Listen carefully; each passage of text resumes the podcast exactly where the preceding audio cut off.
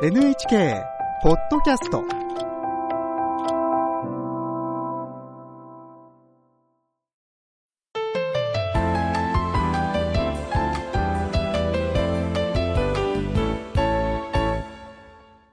健康ライフテーマは頭痛は減らせる。北里大学客員教授の五十嵐久香さんに伺います。五十嵐さんよろしくお願いします。よろしくお願いいたします。今日のテーマは頭痛の種と上手に付き合うです頭痛の種というのは前回伺った片頭痛の誘因のことでしょうか？はい。え片頭痛の誘因となるあのホルモンの変動ですとか天気、えストレスやえ光などももちろんそうなんですけども、これは片頭痛以外の頭痛でも人それぞれにこれがあると頭痛が起こりやすいっていうような実は種がある方が結構あるんですね。それを見つけてその原因となることを減らしたり取り除くことで、まあ、頭痛を減らせるってことがあります。その人それぞれの頭痛の種これはどのように見つければいいんでしょうか？あの、頭痛の記録をつけていただくと、これがとても有効です。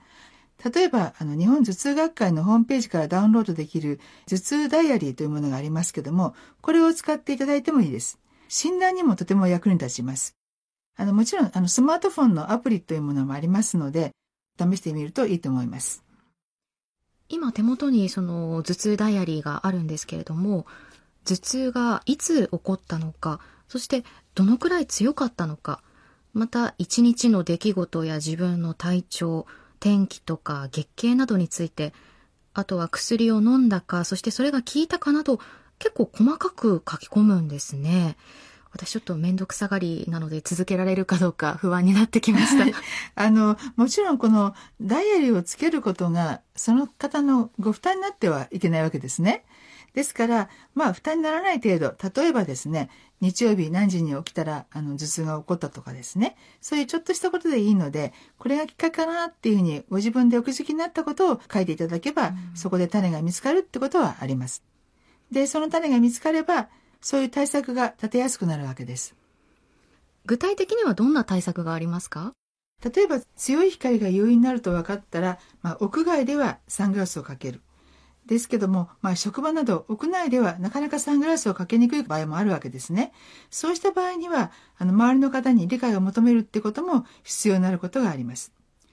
あとは、えー家の照明の場合には、照明の色を白色灯ではなく、暖かい色味の電球色などに変えるってことも一つはいいですね。それから、月経中に頭痛が起こる人は、月経中になるべく無理をしないってことも大事です。で、記録をつけますと、自分が思っているよりも結構たくさん頭痛が起こっていて、たくさんお薬飲んでいたなっていうのがわかる方もいらっしゃるわけです。で、そうした場合には、予防薬を始めてみるってことをお勧めいたします。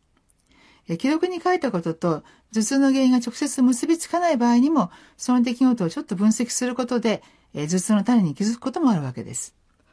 例えばどんな例がありましたか？あの、実はあの、健康診断のために必ず頭痛がするって方いらっしゃるんですね。え職場の健康診断や内視鏡検査の際には、前日、例えば夜の9時以降は何も食べないでくださいというふうに指導されますね。そうしますと、この空腹が原因で頭痛が起こっているというふうに考えられるわけです。そうした場合には、えー血液検査が終わって内視鏡検査までのあの間に飴を舐めるですとか、まあ、先生にお願いできれば、あの、ブドウ糖の点滴をしてもらう、そういうことで、えーひどい頭痛を防げることがあります。週末に必ず頭痛がする人は、えーこれはストレスからの解放ですとか、寝すぎが原因になることがあるわけです。ですから平日と同じ時間に起きてみるようにお伝えして、えー休日も頭痛がなく過ごすようになりましたって方もいらっしゃいます。とはいえですね、えーせっかくのあの休日なので、えー長く寝ていたいっていうふうに思う方もいらっしゃると思うんです。でそうしましたら、例えば今週は30分だけ遅く起きる。でそこで大丈夫だったら次の週はもう30分伸ばす。この時間まで寝ているんだったら頭痛は起こらないなってことを、そういうご自分のチェックポイントですね。そういうものを見つけるのもあの大事かなというふうに思います。しかし、女性ホルモンの変動ですとか、え台風とか天候ですね。こういうのはご自分の力では何ともできないわけですね。そうした場合でも、え自分で状況を把握して主体的に対応することが、え頭痛に対する不安を減らすことにもつながります。分かったことをどう前向きに生かすかっていうことが、まあ、ポイントだと思いますね。頭痛に対する不安を感じてしまったらどうすればいいでしょうか？頭痛にいいことしようっていうのはこのポジティブな考え方も重要なんです。で基本的なことですけれども例えばあの頭痛に悪いものを食べないようにしようっていうよりも、えー、頭痛にいい食材をあのできるだけ使おう例えば、えー、マグネシウムですとか、そういうものをたくさん取ろうとかですねそういうふうにポジティブに考えることですそれから適度な運動や良質な睡眠これはあの自律神経を整えるっていうことがありますのでそういう規則正しい生活も重要ですでもう一つ大事なのが痛みに不安はあって当然だっていうご自分で受け入れて上手に付き合うってこともあの大事です。あの頭痛の種を探してあの対策したり、また新しいお薬を使っているのもなかなか良くならないって方も実際はいらっしゃるわけです。で、そういう時にどうしてもですね、ご自分だけですとか自分ばっかりっていうふうに考えてしまうこともあって、そうするとあの悪循環の罠に陥ってしまうこともあるわけですね。ですから頭痛に限らず皆さん何かしらこううまくいかないことって多分持ってらっしゃると思うんですよ。ですから、それとこう付き合いながら暮らしているっていう方がきっと多いと思うんです。痛みがあるとなかなか前向きになることっていうのはできづらいとは思うんですけれども、しかしこの今の状況で私に何ができるんだろうかっていうような、こう前向きに考えるってことはとても大事だと思うんですね。